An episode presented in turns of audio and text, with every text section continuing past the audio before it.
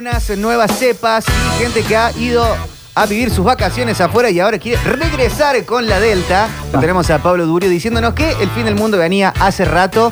Así bautizó este bloque como señales del fin del mundo. ¿Cómo estás, Pablo? Así es, chicos, gracias. Eh, yo les avisé, quise mostrarles señal por señal que esto se acababa. Nadie me quiso escuchar y acá estamos. Está muy bien, está muy bien, está muy bien. ¿Qué se cuenta en esta tarde soleada? Eh, está todo bien, pero tengo cosas, chicos. Ten- Tengo gente llorando. Tengo dos audios de gente llorando.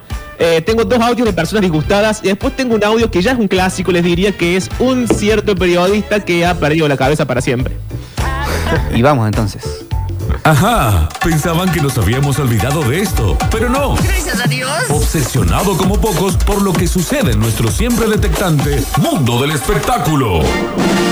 Atrapado entre los dientes de Santiago del Moro, las pelucas de Moria Kazán, los albinos pelados de Susana y parado en el punto justo en el que la rebeldía de Juanita Viale fue a morir. Pablo Durio toma una gran bocanada de aire para contarnos, sin repetir y sin soplar, cuáles son las tragedias nuevas de estas personas a las que amamos y esperamos ver caer en una entrega más de sus señales del fin del mundo. Señales del fin del mundo. Bien, vamos a arrancar felices para ir o para ir, eh, no sé, volviéndonos unas personas enojosas y horribles según transcurra la columna. Pero vamos a arrancar con alguien a quien queremos mucho, alguien a quien esta columna, ustedes saben que eh, yo cada año, digamos, elijo dos o tres famosos, los hago parte de mí y después al primero inconveniente los tapo con diario, porque así funciona el mundo del espectáculo. Eh, En este caso, he decidido que Lali, que la, todos la amamos, evidentemente, ni siquiera le voy a preguntar si ustedes la aman, pero asumo que sí. Sí, sí, sí. Asumís bien. bien. Asumo bien, gracias. En este caso, Lali, que está haciendo en la voz lo que Betular era en Masterchef, es decir, todo el mundo la ama, como todo el mundo lo amaba a él. Eh, y en este caso, por eso arranca tiernamente la columna. Va un participante, canta una canción, todos se emocionan, las sillas dan vuelta, todos lo queremos. Lali eh, corre hacia él porque él la elige como, como miembro de su equipo. En un momento el pibe la imita a Lali, una imitación al borde de, lo grosero, te diría, no le imitó con mucha alegría. Y aún así, Lali, y por eso es maravillosa, le decía estas palabras al final sobre el pibe, sobre su identidad.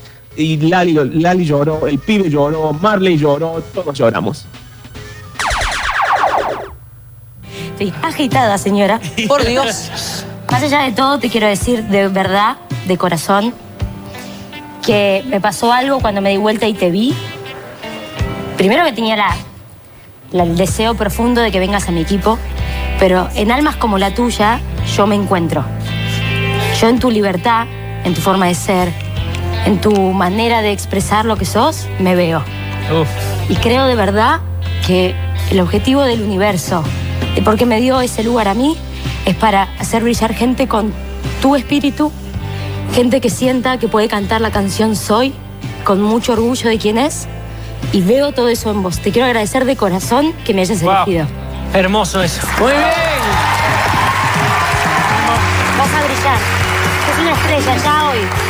Ya hoy. Bienvenido. Bienvenido. Hasta acá, todo alegría. Hasta acá, todos de acuerdo. Hasta acá, todos emocionados. Pablo, Sí, ¿cómo estás? ¿Hay algo de pare de sufrir un poquito en la voz argentina?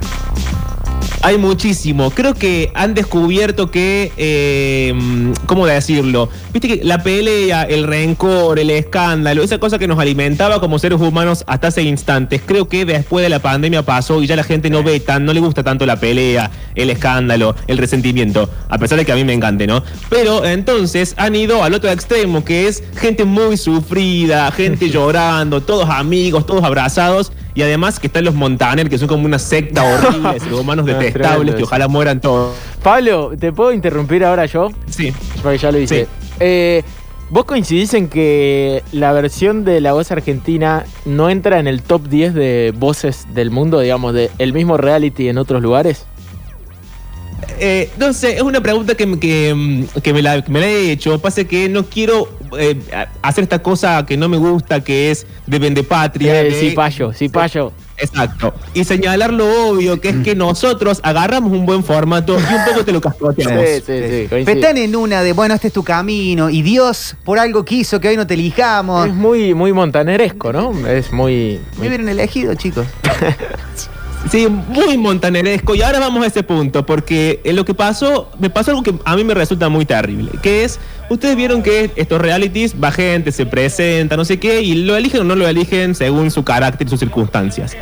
Pero qué bronca que me da, chicos, qué bronca que me da cuando no eligen a uno y después de buenas a primeras le empiezan a decir, ay, pero no te elegimos, pero sos fabuloso y te va a ir bien en la vida. No, hermano, no lo elegiste. Decirle que es una bosta, que canta mal, que no lo querés ni ver. No le mientas en la cara al participante, pero acá sucede esto. Aparte, perdón Pablo, Sí. le- por ahí le dicen, bueno, seguí anotándote, venía la próxima. Capaz que no hay próxima y el próximo es en el 2035 y el tipo ya no existe más. Claro, ya el chico eh, envejeció, engordó, se le cayó el pelo, ¿me entendés? Ya no canta, hace rato que dejó de cantar. Se traumó Pero- para toda la vida. Y sí, porque no es lindo, no es lindo que te dejen sin tu lugar y te digan que te lo mereces. Es Claro. como raro, una cosa de una dudosidad espantosa. Y en este caso va un pibe, canta un tema, más o menos, tampoco es que lo canta tan fabuloso. Entonces, nadie se da vuelta. En un momento giran toda la silla para verlo al pibe. Resulta que el pibe era chiquito, tenía 19 años. Era cordobés. Ahí le le mandamos Ah, un beso a la familia si nos está escuchando. Que cantó la, Eh. la- la cigarra, uno de esos cantó. No, eh, ¿qué cantó? Eh, lo- los sonidos del Cantó silencio. la- Exacto. Los sonidos del silencio eh, traducido al, al español. Que creo que la peor estrategia es cantar una canción en inglés traducida al español. Pero bueno, Y yo vi que, que a, a- perdón, a Montaner le molesta que canten en inglés. lejos de que canten en Qué inglés. bárbaro. Porque, porque él no puede. Qué bárbaro. Montaner, que a dudas, a dudas penas puede cantar en español, se anda quejando de la gente. ¿Quién- a los Montaner los quiero presos, chicos. Pero aparte No le dijo, a, una chica le dijo, yo, yo te quiero ver eh, habla- eh, cantando en español, como diciendo, no sos tan buena en español como en inglés. ¿Qué, qué- qué tiene que ver el idioma con le- la voz de la gente? Nada. Y encima sentó a los dos hijos, esos que tiene Kiko y Caco, no sé cómo se llaman. Nadie los conoce. Caco 1 y Caco De 2. todos modos, para mí el cordobés, este que eligió mal el tema, llega a la final. ¿Sí? Bien, bien. Pero no. Tengo no, una teoría, no, tengo una teoría al respecto. ¿Que lo van, a, lo van a repatriar? Y el programa es grabado, no lo vas a poner a ese para quedar mal. Está el otro programa con la hija de Montaner. Con la hija no, con la, con, con la novia o la esposa de uno de los hijos de Montaner, no sé si Mau o Ricky, que es como el regreso a un programa online, que es la voz, el regreso. Entonces los que no quedan en la audición estas ciegas tienen la chance de volver a través de este programa online. Ah, pero es, es el de Emilia Mernes. La- la- pero me parece, no sé si es pareja de. No, Steffi Reutemann, que es la que conduce, Sí, sí, es es esposa de o de Mau o de Ricky o de los dos. Ok. Probablemente de los Ah, dos, porque la secta Montaner qué uno casta. entra pero no sabe cómo sale. Y, y de Ricardo también, que participan. A ver, a ver cómo No, no, no, no, no, no, no Eh, te lo voy a permitir, no digas eso. Es terrible. Igual me gusta como Víctor al pasar nombró bien a Kiko y Caco, que yo no sabía los nombres, pero son Mau y Ricky. Mau y Ricky, sí, sí, sí. No, Ok, la gente joven que sabe estos nombres. Bueno, la cuestión es que va este pibe, el cordobés, ¿Te canta los sonidos del viejo? silencio. Disculpa, Durio, Sí. ¿te sentís muy viejo vos? Yo creo que hay que buscar otro columnista de espectáculos porque yo ya no me sé el nombre de Kiko y Caco. Ya- ya para mí van a ser Kiko y Caco Montaner. Yo no, no- no me los voy a aprender. Ya estoy mayor. Cuestión, chicos, déjenme seguir porque no terminamos más. Viene el cordobés, canta los sonidos del silencio. Nadie se da vuelta. Giran todos. Dice, uy, pobre, te queremos un montón. Lo hacen cantar a Adele. El pibe la rompe cantando a Adele encima. No Sí. sabemos por qué no eligió cantar a Adele desde el principio. Eh, y al final, en lugar de decir lo que, lo que le deberían de decir, que es volvete a Córdoba, ponete un puesto de choripanes, no, le dicen, ay, perdónanos por no elegirte. ¿Sabe dónde te puedes meter el perdón, Soledad? Bronca. Sí, Soledad. Lali lloraba. ¿Serio? Sí, Lali, basta, Lali. Ya, ya te odio, Lali. Vamos al audio, porque ahora Sí. te odio. Muy bien. ¡Ay, qué joven! Wow, wow. Creo que me arrepentí. Yo, me- yo sí me arrepentí madre. demasiado. Ay, perdón. De verdad. Sí. No, no, no importa. No, porque tenés una voz importa, particular, no sé cómo explicarlo. Es como, estaba ahí, que sí, que no, que sí, que no. ¿De dónde eres? De Córdoba, capital. Eso. ¿Cómo te llamas? Ignacio. Wow, Ignacio. ¿Cuántos años tenés, Ignacio? 19. No. Bebé, chico. Hermano, me encantaría, si me das el placer a mí de fanático de la música que soy, escucharte cantar otra cosa. dime, o sea, ¿qué, qué te gusta? ¿Qué te gusta cantar aparte de esta canción? Obviamente que la cantaste espectacular. Pero Me gusta mucho Adele. Adele, cántame algo de suéltame Adele. algo de Adele. Sería increíble escucharte cantar algo de Adele. There's such a difference between us and the million miles. No, no, no, no. Hello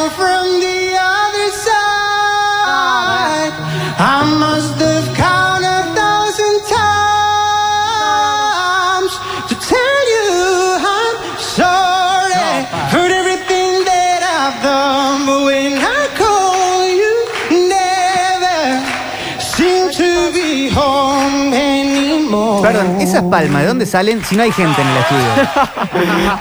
Es cierto. ¿Quién aplaude? Ahí Marley con, y la familia. Qué raro, ¿eh? Verdad. Ahora, eh, qué bien que canta. boludo. A- Acá alguien dice, bien. Pablo, capaz que es información privilegiada o humo completo. Eh, dicen, les piden una lista de 20 temas y este chico Ignacio mandó temas para rellenar. Y ellos eligen de esos 20 temas y justo eligieron ese tema.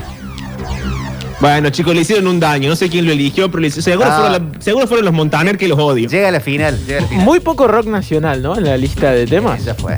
Qué bajón, loco. Pero con los temazos que hay. Cero trap tampoco. ¿no? Tampoco. Bueno, pero pasa Me que. cantan una el de, no sé, autotune. May Becerra. Es verdad. sé No, qué- no, sigue siendo muy, muy para la señora, muy para la familia, no se han ayornado y además seguramente Montaner odia el trap. Claramente. Viste, Montaner cualquier cosa que tenga menos de 60 años y sea en, espa- en- sea en inglés lo odia. Va, Chao. pero, pero lo tiene abarcado lo por lo tiene abarcado por los hijos. Che, Mau y Ricky eh, cantan también o solamente son productores? Son más productores. ¿Pero tienen canciones? Y han compuesto muchas para mucha gente que no escuchamos, pero que son de las más escuchadas del mundo. Ah, pero, Y han sido por el olvido. pero no, no como artistas ellos, sino en, en otros artistas. Claro. Le han escrito canciones. Ah, bien, bien.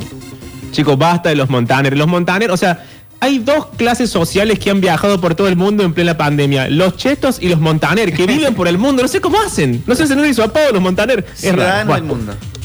Ay, no me hagan poner mal. Bueno. Vamos a eh, el siguiente audio que Vamos, esto es una mala vamos. noticia. A ver. Esto- eh, sí, esto es para llorar porque ustedes recuerdan a Jimmy Fallon, el señor José María Listorti, Sí. tenía un sí, usted tenía un programa con Denis Dumas. Hay que ver que era como una cosa satélite del programa de Marcelo. Pero ¿qué pasa? Como a Marcelo le va mal, a todos sus programas satélites les va mal. O sea, es una industria que se viene abajo a pedazos. Entonces, alguien dijo, para, que, que Listorti haga un programa de supermercado, que encima es un robo a otro programa viejo, no importa. Cuestión que se terminó, hay que ver. Y se terminó, chicos, muy en el abandono. Peor que Real en TV Nostra, porque Listorti había dejado la conducción. Estaba sola Denis Dumas. En la productora de Marcelo, en la FLIA, cuando te van a rajar, te ponen Coldplay de fondo, como para avisarte, para que vos llores.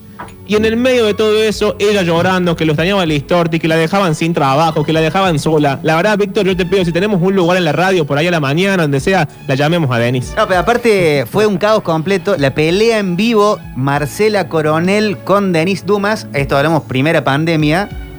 Con Denis Dum- Dumas diciéndole, Marcela, vos hablas mucho de la gente que no tiene que salir a marchar, pero vos bien que estás calentita con tu sueldo bien pago. Marcela Coronel llorando al aire y después presentando Sí, su renuncia.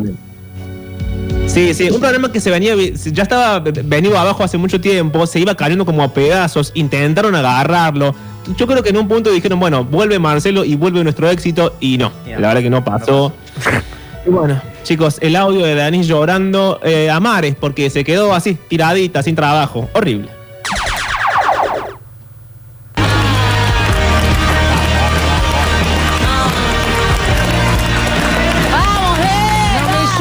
Lo único que lamento de verdad con el alma es que no esté José. Sí. Es lo único que lamento. Después hemos laburado juntos, este laburo es así, todo el tiempo se terminan programas, vienen nuevos proyectos. eh, que viste que al principio te dicen va a terminar y te agarras. eh, El abismo. ya habíamos pasado con José 20.000 eh, sábado de show, este es el show tantos años. de- Lo primero que a mí siempre me sale es levantar el teléfono y llamar al chato o a... Le dije, chato, me quedo sin laburo.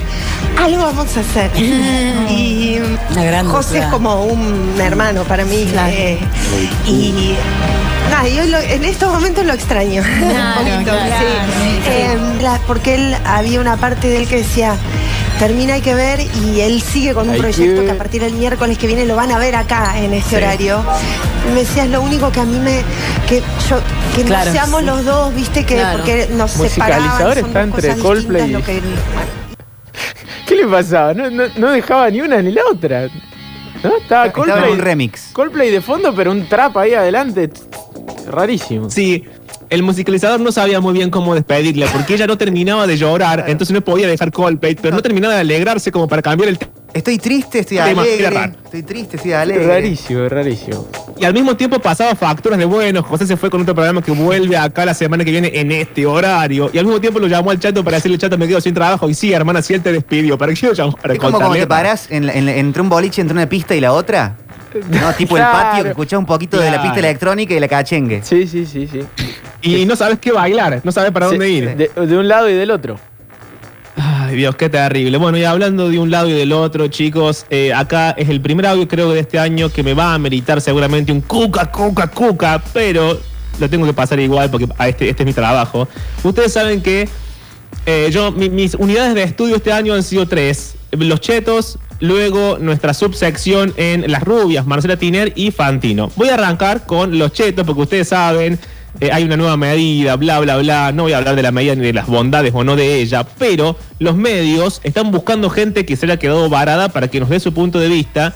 Y siento que no están encontrando a nadie que nos dé lástima verdadera, porque son toda gente de dinero que hablan como chetos, que se han ido eh, y de golpe se han dado cuenta que no son tan chetos. Esto es lo triste del asunto. No tenemos los chetos que nos merecemos como país. Esto quiero decir. Porque eh, van a escuchar un audio de una señora que está con la hija al lado, habla de que se fue a Miami, pero que como no va a poder volver, ya la plata no le alcanza para el auto que se había alquilado, así que va a tener que andar caminando. Ella la horroriza andar caminando, pero tiene que ir caminando por todo Miami. Luego le preguntan a la otra, a la nena que quiere sentar al lado de la hija, no es una nena, es una hija bastante grande, si conoce otro caso así, nada, importante, triste, lo que sea, y la nena le dice, sí, hay una señora que vino con su hijita de menos de dos años, y si sigue pasando el tiempo, la nena va a cumplir dos años, entonces va a tener que pagar un pasaje más para volver. Y ella no quiere pagar el pasaje de la nena. Como cuando vas al cine y tenés hijos, al menos me hacían a mí esto mis padres. Y decís, no, ¿cuántos años tiene el chico? Oh, eh, ocho. Y uno tiene 15 eh, para pagar boleto de menor. Yo lo he hecho mucho tiempo. Eh. Bueno, Pone, pone eh, cara de más chico. Los, finalmente, yo quiero llegar a este punto que me parece importante. Los Brizuelas son también nuestros nuevos ricos, nuestros chetos personales. No, ya no. tira- Ya no. muy tiraditos y van haciendo pasar al niño gratis. Bueno, acá pasa lo mismo. Esta señora quiere hacer pasar a su niña gratis por el avión y no puede. Y en el medio, como si no fuese todo confuso, parece que la chica, esto es rarísimo, esto hay que mandarla a Gamaleya directo que la estudien, porque estuvo encerrada en la casa todo, toda la pandemia y aún así le dio, le dio tres veces COVID. Y ¿Cómo? na- nadie entiende cómo. No, no se sabe. Y el padre y la madre dicen que salían al trabajo, pero se hacían un PCR todos los días. Siempre le daba negativo y a la nena no va que le dio COVID tres veces, chicos. Y se tuvo que ir a Miami a caminar sin auto. Es terrible. Capaz vivía en el Rawson. Es muy probable. Sí tenemos que volver a Miami porque tenemos que devolver el auto, porque si la estadía se, se- se extiende, obviamente no vamos a manejarnos en auto porque es caro. Eh, Además, los hoteles en Miami salen el doble, o sea, la situación es muy caótica. Hay familias enteras con nenes chiquitos, eh, mucha gente que se vino a vacunar, nosotros nos venimos a vacunar. Ella, Ariana, tuvo tres veces COVID y los tres veces estando encerrada en casa. Ella se la pasa estudiando, está en la universidad, estudiando en la universidad, se la pasa estudiando. Los únicos que salimos cuando se levantó la restricción el año pasado fue mi marido, mi hijo y yo.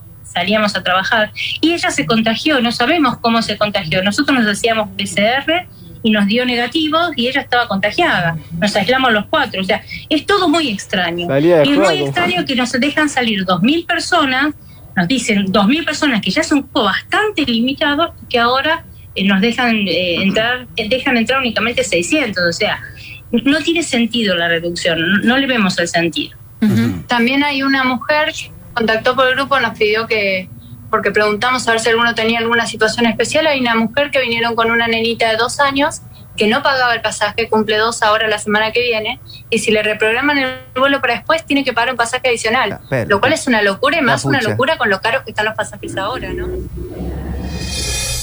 El drama.